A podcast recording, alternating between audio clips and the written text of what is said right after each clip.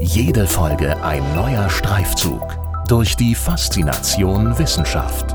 Das ist Hessen schafft Wissen, der Podcast mit Erik Lorenz. Nach wie vor ziehen weltweit immer mehr Menschen in Großstädte. Infolge des Zugangs werden die dortigen städtischen Strukturen nachverdichtet, wie man es nennt. Das heißt also, Neubauten entstehen, wodurch dann natürlich auch die Zahl der Fassadenflächen zunimmt, die Zahl und die Menge. Und dies wiederum führt im Stadtraum zu mehr Lärm. Denn der Schall der vorhandenen Verkehrslärmquellen wird an den zumeist schallhart ausgeführten Fassaden reflektiert. Und Lärm wiederum stellt, wie Studien aufzeigen, ein Gesundheitsrisiko dar. Hier setzt die Forschungsarbeit des Gastes in dieser Folge an. Professor Dr. Holger Techen ist Professor für Tragwerkslehre und Baukonstruktion an der Frankfurt University of Applied Sciences. Im Studiengang Architektur forscht er über die akustische Wirksamkeit von Hochhausfassaden und er sucht dabei Antworten auf Fragen wie, wie bilden sich akustische Räume in einer Stadt? Wie lassen sich Stadtsituationen qualitativ in Abhängigkeit der umgebenden Bebauung lärmtechnisch beurteilen? Und wie lässt sich der städtische Lärm mit Hilfe einer gezielten Fassadengestaltung zum Wohle der Einwohner reduzieren? Einige der Antworten, die er bislang gefunden hat, teilt er in dieser Episode von Hessenschaft Wissen und damit geht es jetzt los. Bitteschön.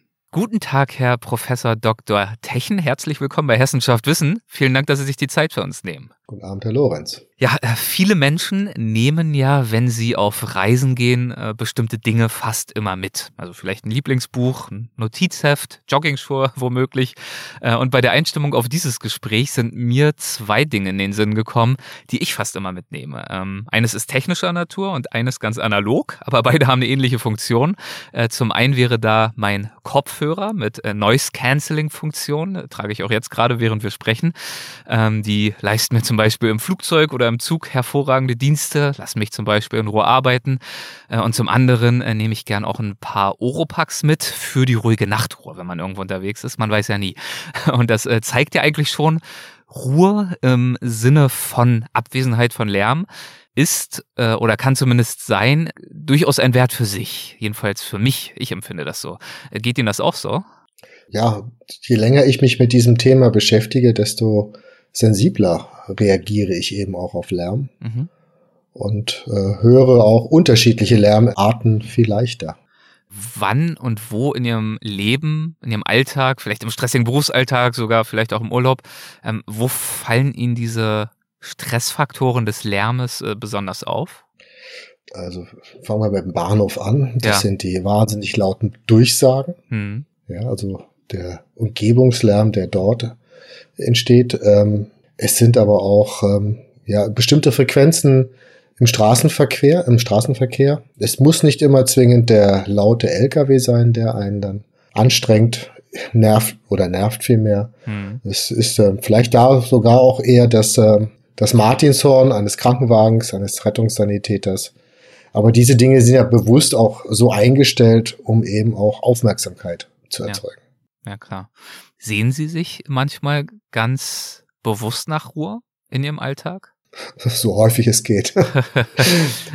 so häufig es geht. Ähm, also ein, ein ruhiges Umfeld ist ein sehr, sehr wichtiges Gut. Mhm. Wie und wo suchen Sie diese Ruhe für sich?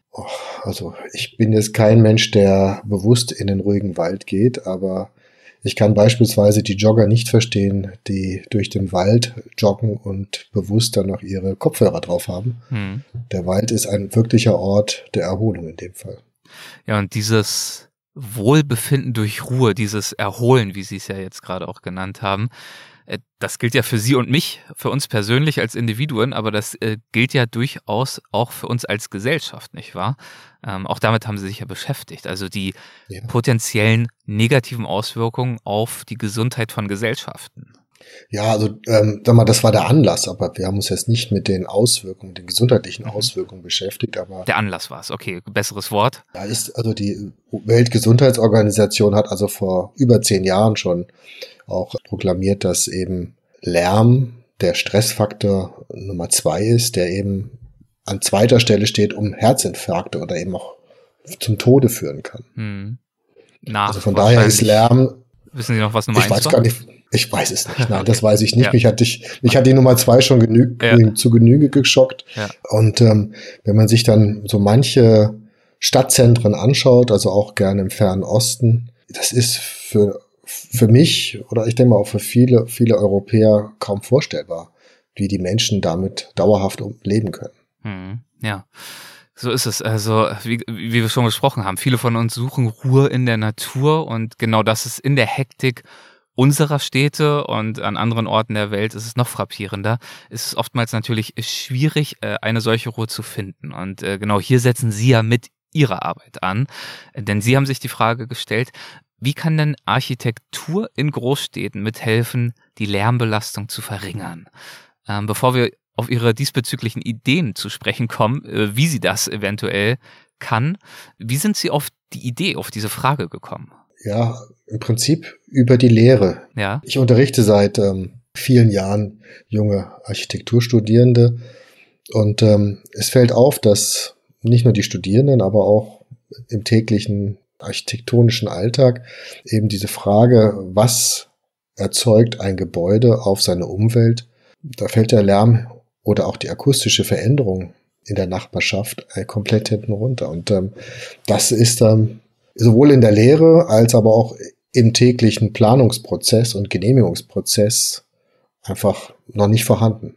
Das war im Prinzip die Lücke, die wir da sahen oder auch einfach das Manko im städtebaulichen Entwurf, aber auch im Fassadenentwurf. Damit hat es dann weiter, ist es dann weitergegangen, dass wir uns natürlich zunächst einmal überlegt haben, was passiert. Wir haben Frankfurt, die Frankfurter Innenstadt ja nun direkt vor der Tür. Was ist da eigentlich passiert? Wie viele Fassaden, Glasfassaden sind in den letzten Jahrzehnten dazugekommen? Und welchen Einfluss haben diese Fassaden eben auf den Lärm, den wir in der Stadt, also auf der Straße erleben? Das ist ein guter Punkt. Ich war eigentlich auch schon einen Schritt äh, zu weit, indem ich gefragt habe, wie Architektur in Großstädten mithelfen kann, die Lärmbelastung äh, zu verringern. Aber erstmal müsste man sicherlich, Sie haben es gerade schon angedeutet, hervorheben, dass sie als Status quo oftmals ja kein neutraler Faktor ist, ähm, sondern die Lärmbelastung sogar erhöht oftmals. Ähm, wie äh, passiert das? Weil Gebäude an sich produzieren ja keine Geräusche unbedingt. Ja, aber wir erzeugen, wir produzieren mit unseren Fassaden, mit den Gebäudevolumina eben reflektierende Flächen. Und das mhm. ist wiederum ein relativ einfaches physikalisches Gesetz, dass eben der Schall auch reflektiert wird. Und je mehr reflektierende Flächen wir in einer Stadt haben, desto stärker erhöht sich eben der Schall und der Lärmpegel. Ja, das ist nachvollziehbar. Und ähm, worin besteht dann der grundlegende Gedanke, ähm, wie Architektur helfen könnte, dieses Problem äh, zu verringern? indem wir den reflektierenden Anteil, den eine Fassade eben erzeugt oder dazu steuert, mhm. indem wir diesen reflektierenden Anteil eben umlenken, sodass die Menschen, die auf der Straße sind, die den, im Außenraum unterwegs sind, dass die eben, wenn sie so wollen, eigentlich nur von dem der von der direkten Schallquelle belästigt werden. Und nicht noch nur unnötige. Das ist ähm, einfach immer eine Frage. Ja. ja. das ist immer eine Frage der der ähm, Umlenkung. Gerne würde man von einer Absorption sprechen. Es gibt ja viele Materialien, die eben eine hohe Schallabsorption eben auch aufweisen, aber das ist im Fassadenbereich, also im Außenbereich bislang überhaupt nicht möglich gewesen und umsetzbar gewesen. Hm. Ja, ich habe auch den Eindruck, also wenn es darum geht, ähm, über ja bei architektonischen Überlegungen äh, darüber zu sprechen, wie das Thema Lärm ähm, berücksichtigt werden können, dann geht es oftmals momentan eher noch darum zu, äh, zu besprechen, zum Beispiel, dass das Schlafzimmer von Wohnungen vielleicht auf der ruhigeren Seite dann eingeplant werden sollte der Wohnung. Also auf der Seite, die abseitig liegt von der, äh, von der Hauptstraße, die vielleicht auf der anderen Seite des Gebäudes entlang führt. Aber oftmals gibt es halt gar keine ruhige Seite mehr in großen Städten und deswegen braucht es eben neue Ideen, neue Ansätze, wie eben den, den ja, Sie also vorschlagen.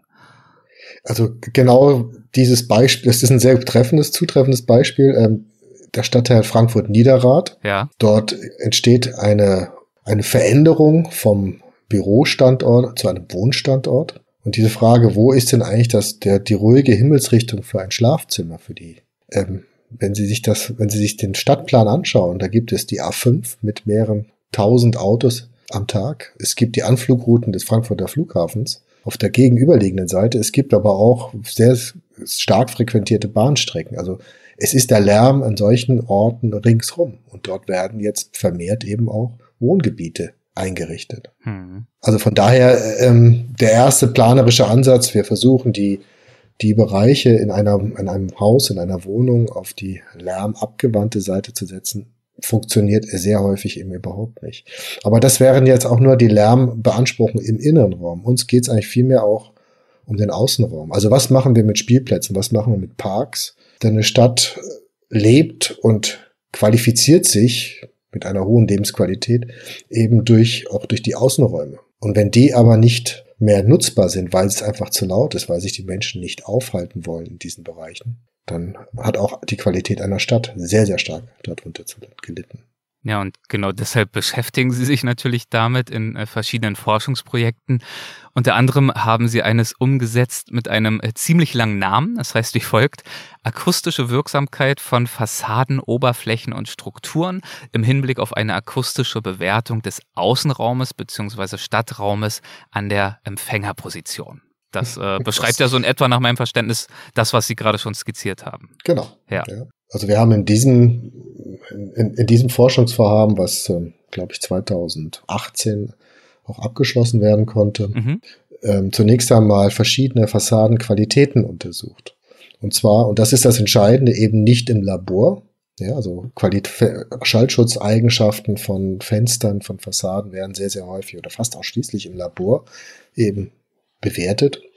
Wir haben ein mobiles, wenn Sie so wollen, Fassadenlabor entwickelt und sind mit diesem Labor durch ganz Frankfurt an verschiedenen Positionen in Frankfurt eben unterwegs gewesen, haben diese Fassaden dort aufgebaut mhm. in einer respektablen Größe und eben die Wirkung dieser Fassaden eben getestet. Also praktisch den realen, wenn Sie so wollen, die reale Situation. Mhm. Um eben für verschiedene Fassadenqualitäten, Fassadenstrukturen eben für die unterschiedlichen Lärmsituationen, Lärmquellen eben auch ihre Potenzial aufzuzeigen. Und gab es Potenziale, die Sie aufzeigen konnten? Also gab es Erkenntnisse dahingehend, wie sich das Problem eventuell verringern ließe? Also wir hatten, man spricht ja dann immer gerne vom, als zunächst einmal von dem besten Ergebnis. Wir hatten also an manchen Orten mit bestimmten Fassadentypologien eine Reduktion von 6 Dezibel. Hm, okay, das ist ordentlich. Ja, und das ist, um, jetzt fragt man sich, was sind 6 Dezibel? Wie, wie spürt man das? Ja. Also 3 Dezibel Reduktion ist eine, eine Halbierung der Laut, der, der, der Lautstärke. Andersrum betrachtet, Sie hören nicht zwei Motorsägen, Sie hören nur eine Motorsäge hm. beim Nachbarn. Ja, oder das ist vielleicht, glaube ich, das, das plastischste Beispiel. Und das ist wirklich, äh, das spürt man, auch wenn man kein geschultes Ohr hat. Und wir haben auch Menschen unter, nicht interviewt, aber beobachtet, wie sie sich an lauten und leisen Stellen auf einem Platz eben auch aufhalten. Wie lange sie sich aufhalten. Und ähm, das ist also im ganz im Inneren geht man, sucht man immer den ruhigen Platz. Hm. Nicht der mit der schönsten Aussicht zwingend. Ja, das, das äh, kann ich nachvollziehen. Wie war es möglich, eine solche Reduktion um bis zu 6 Dezibel zu erzielen? Was waren da die, die wesentlichen Stellschrauben für? Wir hatten ganz typische Fassadengeometrien und Qualitäten, wie wir sie im Hochbau kennen, also von der Wärmedämpf von einem Wärmedämmverbundsystem bis zu einer Textilfassade. Ganz unterschiedliche Strukturierungen entwickelt und ähm, eben auch da wiederum feststellen müssen, dass große und kleinere Faltungen je nach Einwirkung, also nach Lärmsituation, mhm. städtebaulichen Situation, eben auch ganz unterschiedliche Potenziale wieder aufweisen. Also es gibt nicht das Allheilmittel für alle Orte und für alle Lärmquellen, sondern das ist vielleicht auch eine der Erkenntnisse, dass wir immer wieder sagen, wir müssen, wenn es um einen da wirklich in einen Planungsprozess darum geht, einen Ort ähm, städtebaulich oder akustisch zu beruhigen, dass man eben auch diese Eingangsmessung zunächst einmal vornehmen muss, um damit Parameter zu haben, wie eine Fassade, eine Fassadengestaltung an einem bestimmten Ort eben auch die entsprechende Wirkung erzielen kann. Also es gibt nicht das äh, Heilmittel nach dem Motto, ja, dieses Material äh, für eine Fassade irgendwo noch draufkleben, dann hat man das Problem gelöst, sondern es geht eher darum, im Prozess der Bauplanung äh, die Lärmbetrachtung nicht wie bisher völlig außen vor zu lassen, sondern zu einem wesentlichen Bestandteil der Konzeptphase eigentlich schon zu machen. Ja, Also bislang ist äh, dieses Thema der akustischen Bewertung über Lärmkartierungen äh, wird das abgehandelt, um insbesondere beispielsweise Schallschutzklassen für Fassaden zu definieren. Aber der Außenraum wird darin eben überhaupt nicht behandelt. Und damit gehen wir wirklich auch ein komplett, also inzwischen nicht mehr, aber das war äh, in der ersten Phase wirklich eben das Neuland, was wir betreten haben. Und äh, sind natürlich auch bei vielen genehmigenden Behörden da auf offene Türen gestoßen. Das kann ich mir vorstellen, denn also jetzt, wenn man sie so darüber sprechen hört, mutet es ja durchaus überraschend an, dass eben dieser Faktor des zusätzlichen Lärmeintrags in den Stadtraum durch die Reflexion großer Fassadenflächen, äh, dass das bislang so wenig bis gar nicht berücksichtigt wurde. Ähm, ich meine, wir berücksichtigen bei der Bauplanung ja alles Mögliche. Warum das nicht? Es Inzwischen gibt es immer wieder Situationen in ganz unterschiedlichen Großstädten in Deutschland, wo also jetzt auch die Bauverwaltung darauf achten, mhm. dass wenn eine städtebauliche Situation, also eine Nachverdichtung beispielsweise, der Abriss eines alten Hauses und der Neubau eines neuen Hauses eben nicht nur das Thema, wie wird jetzt äh, die Nachbarschaft verschattet oder reflektiert durch Sonnenstrahlung und einer hochreflektierenden Fassade, sondern eben auch, es wird jetzt auch zunehmend darauf geachtet, dass eben die akustische Situation in der Straße, in dem Quartier sich dadurch nicht großartig ändert. Und das ist natürlich eine große Schwierigkeit, denn es gibt noch keine Nachweisverfahren dafür. Das ist eben die Grundlagenforschung, an der wir aktuell eben auch arbeiten.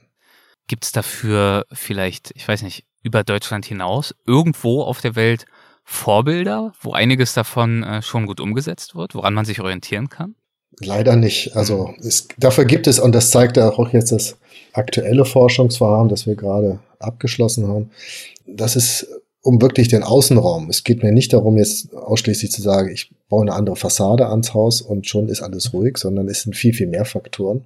Ähm, und die haben wir jetzt eben auch in einem, in einer zweiten Studie bewerten können, so dass wir aus den Parametern, wie sieht, wie weit ist die Straße oder in dem Fall der Straßenlärm eigentlich vom Gebäude entfernt? Wie breit ist der Bürgersteig? Gibt es Grünstreifen dazwischen? Äh, welchen Einfluss haben parkende Autos? Hm. Und all diese Dinge. Also das sind, da gibt es viele, viele Parameter, die eben auch auf die Situation im Außenraum Einfluss nehmen. Und die Fassade, das zeigte sich, ist eben einer, ist einer von vielen Parametern. Was würden Sie sagen, was, was bräuchte es äh, noch an, ich weiß nicht, an Forschung, an Reglementierung, an was auch immer, um in Großstädten lärmmindernde Maßnahmen äh, definieren zu können im Rahmen aktueller Bautätigkeiten? Oh, das ist eine schwierige Frage. Ja. Eigentlich sehr, sehr viel. es, es, das Entscheidende ist, glaube ich, das Bewusstsein dafür zu, zu mhm. schaffen. Ja, das leuchtet ja, ein. Und äh, ich glaube, dass also technisch äh, werden sich immer wieder Lösungen finden, mhm. auch im Planungsprozess diese Themen aufzunehmen. Aber es muss das Bewusstsein vorhanden sein. Bewusstsein bei Bauherren, bei Investoren, bei Architekten, also bei den Bauschaffenden, dass äh, mit allem, was sie, das ist eigentlich ein Grundsatz in der Architektur, Architektur verändert alles. Ein Gebäude verändert alles. Und eben auch in dem Fall eben auch die Akustik. Hm. Und das, das ist, dass wir da kämpfen wir, kämpfe ich eigentlich schon seit Jahren darum, dass das einfach eben ins Bewusstsein wirklich sich auch ein bisschen stärker verankert. Und ähm, natürlich fragt man sich, wenn ich jetzt eine strukturierte Fassade, was kostet diese, das Gebäude dann mehr und was habe ich als Eigentümer dieses Gebäudes dann eigentlich davon? Ja. Denn ich erzeuge mit einer akustisch wirksamen Fassade keine höhere Qualität für meine Bewohner in dem Gebäude, sondern eigentlich eher für die Nachbarschaft oder aber für die Nutzer vor meinem Gebäude. Also wenn ich jetzt im Straßenbereich einen Außencafé, eine Außengastronomie habe, wäre genau das der richtige Ansatz. Ja, aber das stimmt, das ist natürlich ein guter Punkt, dass das eigentlich ein gewisser Zielkonflikt ist, nicht wahr? Ähm, Bauherren, Herrinnen möchten tendenziell kosteneffizient ähm, bauen ähm, und haben natürlich vor allem im Sinn, im Zweifel, äh, was bietet das Gebäude für die Menschen, die die Flächen darin anmieten oder ankaufen und kümmern sich vielleicht weniger darum, was das äh, für die Umwelt bedeutet, für die Außenwelt. Spillover-Effekte ja. nennt man das ja dann oft auch. Ja, und ähm, also es war, es ist auch nach wie vor im Gespräch ähm, auch dieses Thema der akustischen Beruhigung mhm. durch ein Gebäude eben auch in einem Nachhaltigkeitszertifikat mit aufzunehmen.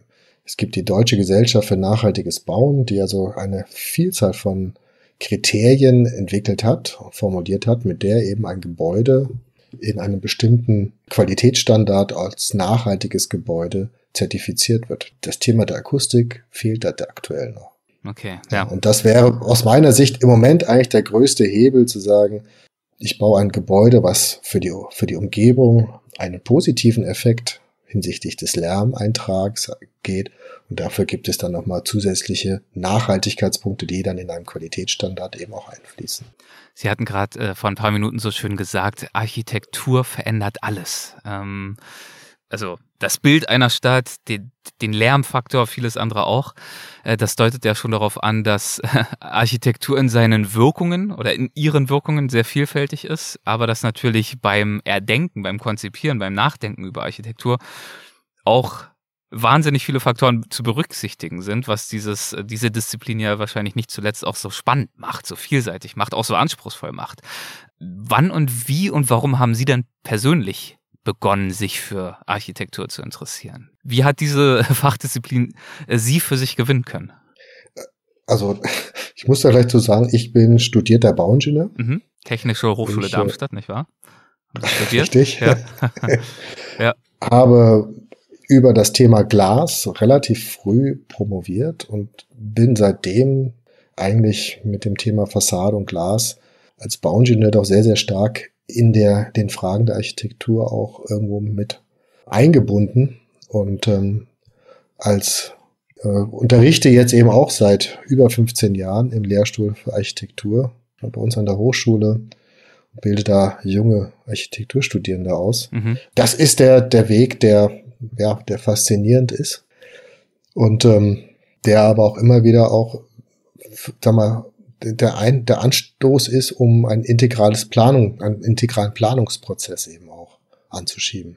Und dazu gehört beispielsweise wirklich auch die, die Frage der Gebäudegestaltung, der Gebäudestrukturierung. Ich möchte mir überhaupt nicht anmaßen, dann da in irgendeiner Weise ähm, den Architekten in ihr Handwerk reinzureden. Ich sehe mich da eigentlich eher als, als Fachplaner, mhm. der einfach auch mit einem Anstoß vielleicht in diese Richtung weiterhelfen kann. Und Sie haben ja nicht nur Bauingenieurwesen studiert, sondern haben natürlich auch äh, in diesem Bereich gearbeitet, waren in der Praxis unterwegs längere Zeit. Warum hatten Sie dann schließlich äh, Lust, Professor zu werden? Oh, das ist ja so eine Frage, die komplett von dem Thema abweicht. Ähm, Wir sind gerade beim Thema Ihrer professionellen Biografie. Ja. Okay. ähm, ich würde einfach mal äh, auf einen ganz einfachen Spruch zurückbrechen. Ja. Tue Gutes und rede darüber und gib das weiter. Mhm. Also es ist äh, der Umgang mit jungen Menschen und eben auch die kreative Ader junger Menschen anzupieksen, ist einfach, einfach ein, ein Wunsch schon immer gewesen. Ja. Und damit hat man einfach oder habe ich eben auch immer noch die, die Möglichkeit auch einfach mal immer wieder die Möglichkeit, quer zu denken, neue Ideen zu entwickeln, ähm, weil auch ganz neue Entwürfe auf den Tisch kommen der Studierenden, die, die auch mir immer wieder einen neuen Input geben. Hm. Also es ist, es ist ein Geben und ein Nehmen in irgendeiner Weise. Wenn Sie an Ihre Studierenden denken, wie kann ich mir die vorstellen? Also es sind ja, haben Sie, glaube ich, vorhin gesagt, vor allem tatsächlich Architekturstudierende. Habe ich das richtig in Erinnerung? Das ist richtig. Ja. ja. Ähm, was bringen die für, für gewöhnlich für Interessen mit, für Stärken, Kompetenzen, bei denen Sie sagen würden, ja, das ähm, bei aller Vielfalt, die es da gewiss auch gibt, das sind äh, tendenziell gute Voraussetzungen, um erfolgreich und gern und gut Architektur zu studieren? Es ist die Neugier. Mhm. Junge Architekten müssen neugierig sein. Sie müssen sich dafür begeistern. Sie müssen aus meiner Sicht ähm, reflektieren, dass das, was sie planen, was sie entwerfen, immer mit irgendwelchen Konsequenzen auch verknüpft ist. Und diese Konsequenzen in dem Sinne eben auch bewerten. Ist das, was ich momentan entwerfe, in aller, für jeden auch der, der, die richtige Lösung? Also, das ist das, was, ähm, was ich den, was idealerweise junge Studierende Architekturstudierende äh, eben mitbringen sollten. Mhm.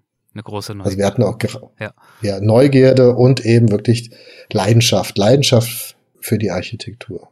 Hm. Es gibt, wenn man das jetzt mal vergleicht, ähm, der Maschinenbaustudierende hat die Leidenschaft für die Technik, aber ich glaube nicht, dass er die Leidenschaft für ein Getriebe sofort mit sich mitbringt. Mhm. Und das ist, glaube ich, in der Architektur schon etwas ganz, ein ganz anderer Ansatz. Können Sie beurteilen, wenn Sie sagen, Neugierde und Leidenschaft, in welchen äh, Situationen in Ihrem Arbeitsalltag äh, das bei Ihnen heute noch besonders angefacht wird, wo Sie merken, ja, das ist, das ist ah, nach wie vor genau das richtige Thema für mich.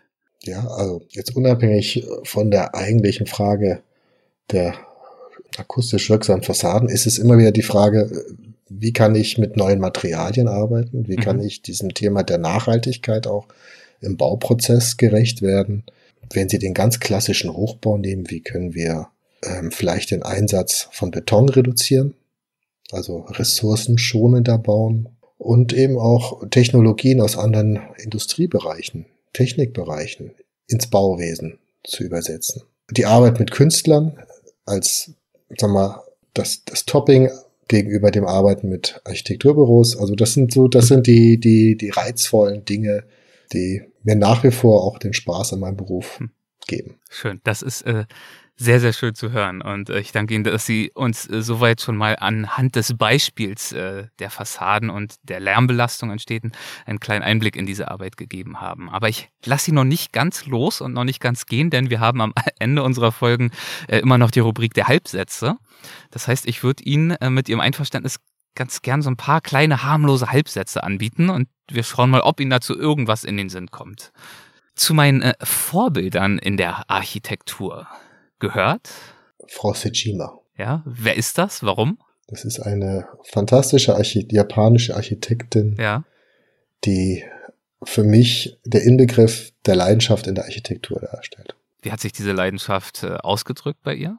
Sie, sie, die, Frau Sejima lebt für ihre Arbeit. Ja. Also es geht begeistert. Ihre, ihre, ihre, Bewunderung gilt vor allem ihrer Einstellung zu ihrem Handwerk, ja, ja, zu ihrer ja, Kunst. Ja, aber auch das, wie sie für ihre Architektur, für ihren Entwurfsansatz eben auch lebt mhm. und kämpft. Können Sie den Namen noch einmal nennen? Sejima. Sejima, okay. Werde ich mal Das ist das Büro Sanaa aus Tokio. Ja.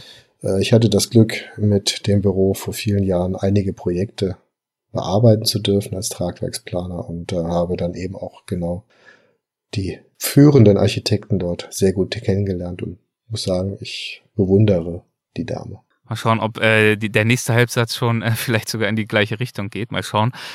Eine prägende Erfahrung in meiner Karriere war für mich der Umgang und das Arbeiten mit sehr filigranem Werkstoff. Hm.